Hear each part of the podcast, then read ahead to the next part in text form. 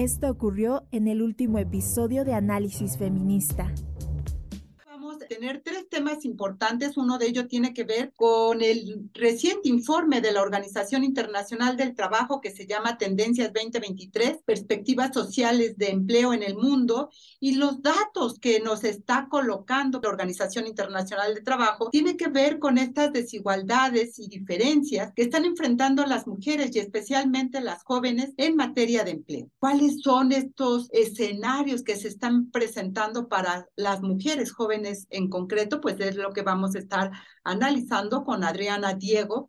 Ella es economista y maestra en gobierno y asuntos públicos por el Flaxo. Pues le doy la más cordial bienvenida, 24% abajo a nivel mundial que los hombres. Esto se traduce en un dato muy concreto. Por cada hombre inactivo, hay dos mujeres en la misma situación en el mundo. La eh, juventud entre 15 y 24 años tiene tres veces más desempleo que los adultos. ¿Esto cómo lo traducimos, mi querida Adriana? En realidad, estas cifras, como ya lo mencionas, son alarmantes y se vienen arrastrando desde la pandemia porque en realidad no se ha logrado recuperar las cifras que se tenían hasta el último trimestre de 2019 y entonces ya de por sí el empleo para las mujeres siempre ha sido más complicado para los hombres. Pero aparte tenemos esta, este rango de edad que marcan para la juventud, que es de 14 a 25 años, en el cual es donde están en formación las y los jóvenes. Pero además de esto, está este grupo quienes ni estudian ni trabajan. El inconveniente está en que uno de cada cinco jóvenes, mujeres, ni estudia ni trabaja. Y entonces, estas mujeres jóvenes se están enfrentando a que no pueden insertarse dentro, de, dentro del campo laboral o bien están dentro del sector informal. El, el informe de la OIT también señala que en el 2022, si bien se insertaron dentro del mercado laboral, uno de cada cinco empleos a los que pudieron acceder estas mujeres fue dentro del sector informal, lo cual las hizo acceder a trabajos precarios o a trabajos en los cuales ellas no podían acceder a seguridad social o a condiciones laborales que las, las tuvieran en un trato digno, ¿no? Adriana, pero esto para las jóvenes, ¿qué expectativa pueden tener en relación a la terminación de una carrera y tener un trabajo decente como lo marca la OIT? En realidad depende de varios factores, porque los gobiernos, o sea, para la terminación de una carrera se requieren que se conjuguen variables. Por un lado, tendría que ser la cuestión de la educación. Y la cuestión de la educación depende, dado que es la juventud, depende de las familias. ¿Cuáles son las, eh, el ingreso de las familias a las que pertenecen estas jóvenes? ¿Van a poder costearles esta educación o no? ¿Van a tener el acceso a la educación pública o no? Y entonces, como estamos hablando de un periodo en el cual los gobiernos tienen que utilizar los recursos para reactivar la economía o eh, hacer programas de gobierno en favor de la juventud o bien frenar la inflación, porque el, el informe de la OIT menciona que estamos en un, en un periodo de esta inflación, entonces no hay programas que en este momento estén enfocados a las juventudes para que hagan esto que me estás preguntando, ¿no? Bueno, ¿y qué hacemos para que las juventudes tengan acceso a una educación de calidad y así puedan especializarse y entrar a un mercado laboral más especializado, dejen el sector informal y entren a, empleos de calidad más elevados. Aquí tocas dos temas que son fundamentales. Uno tiene que ver con esta falta de preparación, digamos, en la que puedan enfrentar las juventudes, especialmente las mujeres.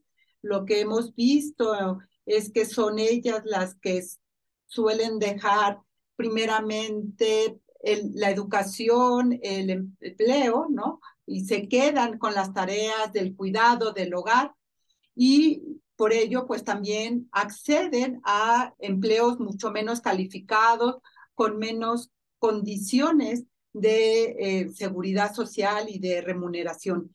Y eso implica pobreza, ¿no? Esto implica también que eh, tenemos menos condiciones para el desarrollo. Y para las familias, Adriana, tú señalabas, ¿qué significa que estas juventudes tengan también pocas posibilidades de independizarse, de hacerse cargo de su propia vida? ¿Qué le está implicando a las familias como las mexicanas? Pues implica, implica rezago, implica no poder acceder a, una calidad de vida eh, adecuada. Además, tienen que insertarse dentro del empleo informal. Muchas de ellas eh, intentan ser emprendedoras y algunas de ellas lo logran con éxito, pero pues el, porcentaje puede no ser alto, ¿no?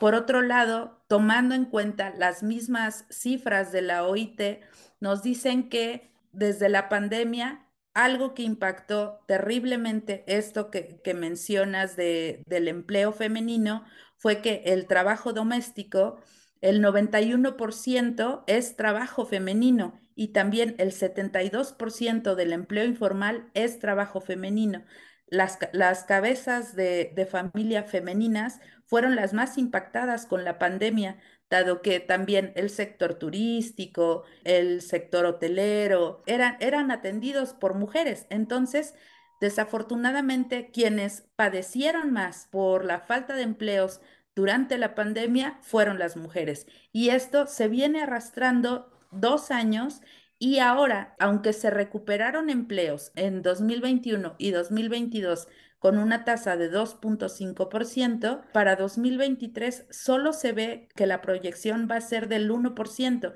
y este 1% en realidad no se ve favorable para las mujeres.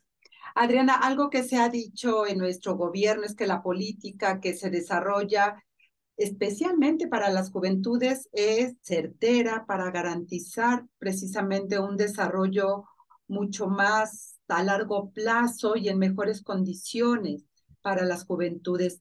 ¿Tú cómo valoras este tipo de proyectos como eh, jóvenes construyendo el futuro, etcétera? ¿Realmente están yendo a las causas estructurales que tú nos estás planteando y que la OIT nos los está colocando a nivel mundial?